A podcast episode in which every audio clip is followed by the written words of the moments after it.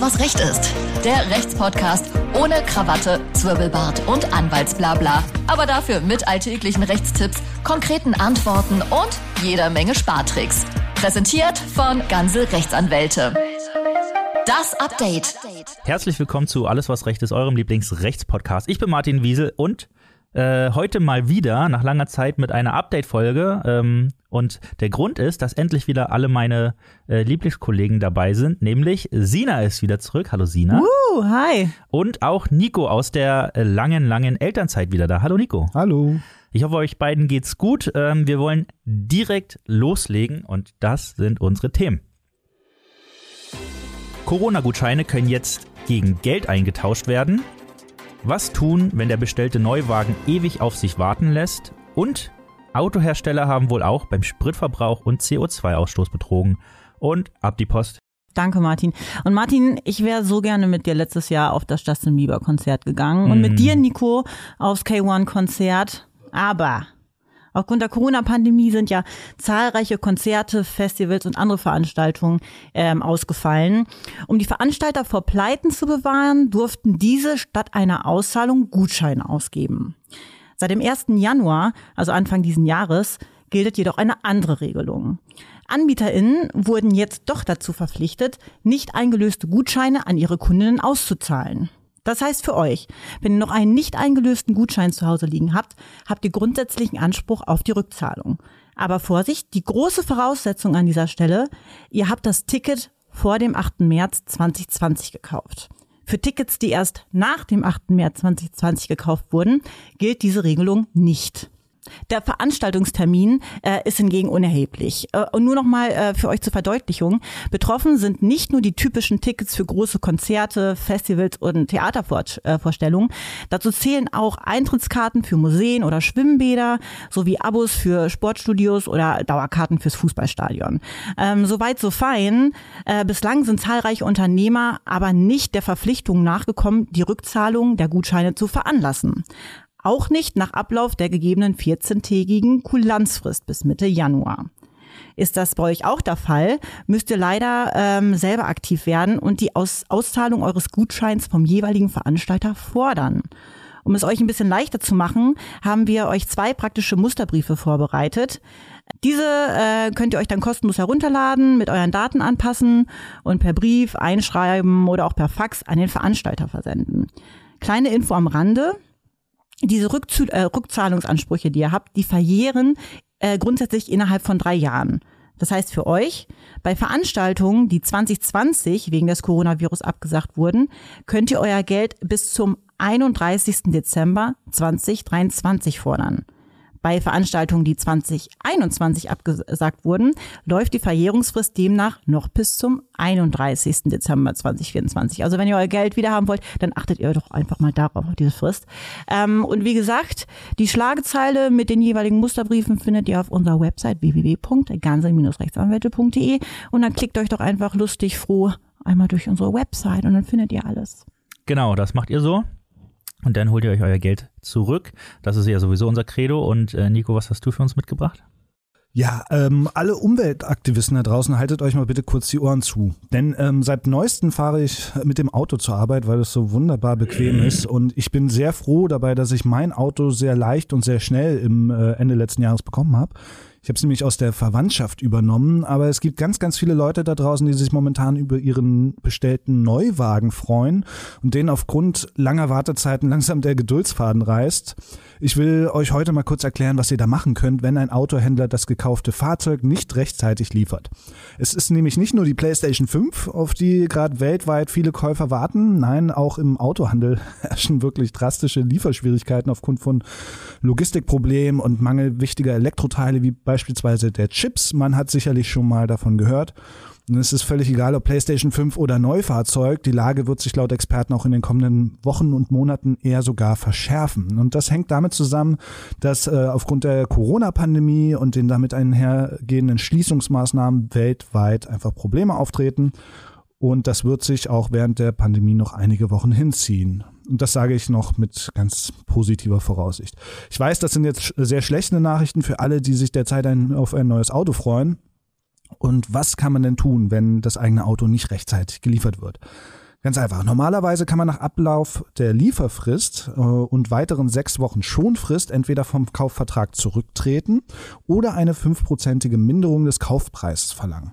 Das gilt speziell für unverbindliche Liefertermine, wie es halt in den meisten Fällen vorkommt. Da wird lediglich gesagt, ja, in den nächsten drei Monaten und so weiter und so fort, aber kein ganz genaues Datum. Jedoch gibt es derzeit hierbei einen Haken. Und zwar, die Pandemie, die zählt nämlich juristisch gesehen höchstwahrscheinlich zur sogenannten höheren Gewalt, also ein unvermeidbarer Grund für die Händler, ähm, dass Lieferengpässe aufkommen und so weiter und so fort. So kann es, wenn der Händler das auch korrekt nachweisen kann, äh, die jegliche Schuld von ihm abgewiesen werden und so ist die Möglichkeit auf Schadensersatz oder Preisminderung eigentlich per se. Jeder Fall wird dabei aber ganz individuell entschieden. Ähm, die Hoffnung auf Erfolg sollte dabei aber lieber nicht zu groß sein. Aber es gibt auch verbindliche Liefertermine, also wenn euch der Händler einen ganz exakten Termin angegeben hat, entweder auch telefonisch oder schriftlich, wobei telefonisch ist es natürlich immer schwer nachzuweisen, dass euch ein verbindlicher Liefertermin gegeben wurde. Aber in diesem Fall, ähm, wenn auch da die Frist um weitere sechs Wochen überzogen wird, könnt ihr Entschädigungen verlangen. Und zwar für alle entstandenen Kosten, die mit der Lieferverzögerung zusammenhängen. Das wären zum Beispiel Kosten für einen Mietwagen als Ersatz in der Wartezeit oder Bahntickets, die man sich kaufen musste, weil man halt Pendler Händler ist und so weiter und so fort. Aber auch dabei solltet ihr den Händlern eine zusätzliche Frist zur Auszahlung von zwei Wochen geben, um alles juristisch abzusichern. Somit wäre das Thema soweit geklärt. Wir hoffen natürlich, dass eure Fahrzeuge, eure neuen Fahrzeuge schnellstmöglich und ohne Komplikationen bei euch ankommen. Ich habe gehört, dass unsere Experten bei ganze Rechtsanwälte derzeit äh, schon an einer Lösung für alle die arbeiten, die gerade auf ihr Fahrzeug warten, die also davon betroffen sind. Haltet also mal Augen und Ohren offen, vielleicht können wir euch bald dabei helfen. Aber bis dahin, wer gerne mehr juristische Tipps, Tricks und Kniffe erfahren möchte, den lege ich unbedingt unseren kostenlosen Newsletter ans Herz. Darin erfahrt ihr stets alle Neuigkeiten über die verschiedensten Themen der Rechtswelt. Geht dafür einfach auf unsere Webseite www.ganze-rechtsanwälte.de oder schaut einfach in den Show Notes vorbei. Martin, ich übergebe an dich. Danke, Nico. Und apropos Auto, wer sich noch kein schnittiges E-Auto zugelegt hat, äh, sondern immer noch äh, Benzin oder Diesel tankt, wird an der Zapfsäule wohl äh, aktuell recht schlechte Laune bekommen. Denn wir sind derzeit locker bei 1,60, 1,70 äh, für den Liter und die 2-Euro-Marke ist auch nicht mehr weit weg.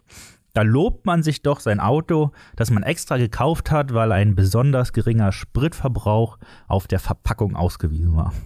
Und da der Spritverbrauch ja so schön niedrig ist, pustet das Gefährt auch nicht so viel böses CO2 in die Luft. Vielen AutofahrerInnen muss ich da leider jetzt schlechte Nachrichten überbringen. Es deutet vieles, unter anderem Messungen und ein Rückruf des Kraftfahrtbundesamtes, darauf hin, dass Autohersteller auch beim Spritverbrauch und den CO2-Ausstoß betrogen haben. Genau gesagt wurden bei vielen Modellen der Marken VW, Audi, Porsche, BMW, Opel und Mercedes-Benz CO2-Werte gemessen, die die Herstellerangaben deutlich überschreiten. Und dieses Mal geht es nicht nur um Dieselfahrzeuge, sondern auch Benziner sind mit von der Partie. Und äh, da die Menge an ausgestoßenem CO2 unmittelbar mit der Menge an verbranntem Kraftstoff zusammenhängt, bedeutet ein höherer CO2-Ausstoß gleichzeitig ein höherer Kraftstoffverbrauch. Und wir reden hier von mindestens 10% mehr Verbrauch als angegeben. Und die ganze Schummelei kostet euch dann eben nicht nur an der Tankstelle extra Geld, sondern wenn die CO2-Angaben für die betroffenen Modelle an die tatsächlichen Werte, also die höheren Werte, angepasst werden, dann steigt auch die Kfz-Steuer, die nämlich seit 2021 stärker an den CO2-Ausstoß gekoppelt ist. Also, wie bereits beim Dieselskandal wurden die Kundinnen besagter Autobauer mal wieder schön belogen und finanziell geschädigt. Ähm, aber warum machen die das immer? Also was auf der Hand liegt, ist, äh, dass geringere Werte natürlich positiven Einfluss auf die Kaufentscheidung haben äh, oder haben sollten. Ähm, und dann geht es natürlich auch wieder um die äh, Typenzulassung des Kraftfahrtbundesamtes und so weiter. Ähm, also die Konzerne frisieren anscheinend einfach wirklich, wo sie nur können. Wie genau die Manipulation jetzt technisch funktioniert, ist noch nicht ganz geklärt. Vermutet werden wieder äh, diese Prüfstandserkennungen, die wir auch schon aus dem Dieselskandal kennen. Oder eben Toleranzen bei Messverfahren äh, werden bis aufs Äußerste ausgereizt, sodass es eigentlich gar nichts mehr mit dem äh, realen ähm, Betrieb auf der Straße zu tun hat. Wie auch immer sie es gemacht haben, das Traurige ist eigentlich, dass VW bereits 2015, als der Dieselskandal ans Licht kam, eingeräumt hat, dass es bei den CO2-Werten sogenannte Unregelmäßigkeiten gäbe. Man wollte das korrigieren und Mehrausgaben für die Kundinnen, die dadurch entstehen, kompensieren. Seitdem ist leider nichts mehr passiert. Der Grund, das Verkehrsministerium sagte damals sinngemäß Schwamm drüber. Ähm, und das war's dann. Äh, so, jetzt noch kurz die Modelle, die laut unseren Expertinnen betroffen sind. Äh, wir haben Audi A5, BMW X5, Mercedes A-Klasse, B-Klasse, C-Klasse und CLA, Opel Astra, Porsche Macan, äh, VW Golf, Passat und Tiguan. Ähm, äh, welche ähm, äh, genauen Modelle das sind, äh, das könnt ihr dann ähm, in der entsprechenden äh, Schlagzeile auf unserer Webseite, die heute schon häufig genannt wurde, nachlesen. Äh, für die Mercedes-Modelle gibt es sogar schon einen Rückruf vom Kraftfahrtbundesamt aus, vom Kraftfahrtbundesamt aus November 2021. Ähm, und ganze Rechtsanwälte wird sich natürlich auch diesem Betrug annehmen äh, und so für eine Entschädigung der Betroffenen kämpfen, wie bereits in diesem Skandal für mittlerweile über 30.000 MandantInnen. Den äh, kostenlosen Online-Check samt Ersteinschätzung gibt es äh, auf der Webseite. Ihr wisst also, was zu tun ist. Und damit war es das für unsere Update-Folge für heute. Danke Sina, danke Nico. Sehr gerne. Sehr gerne.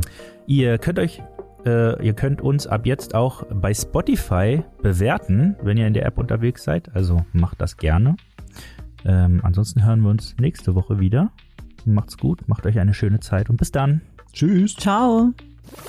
Alles, was Recht ist. Der Rechtspodcast von ganze Rechtsanwälte.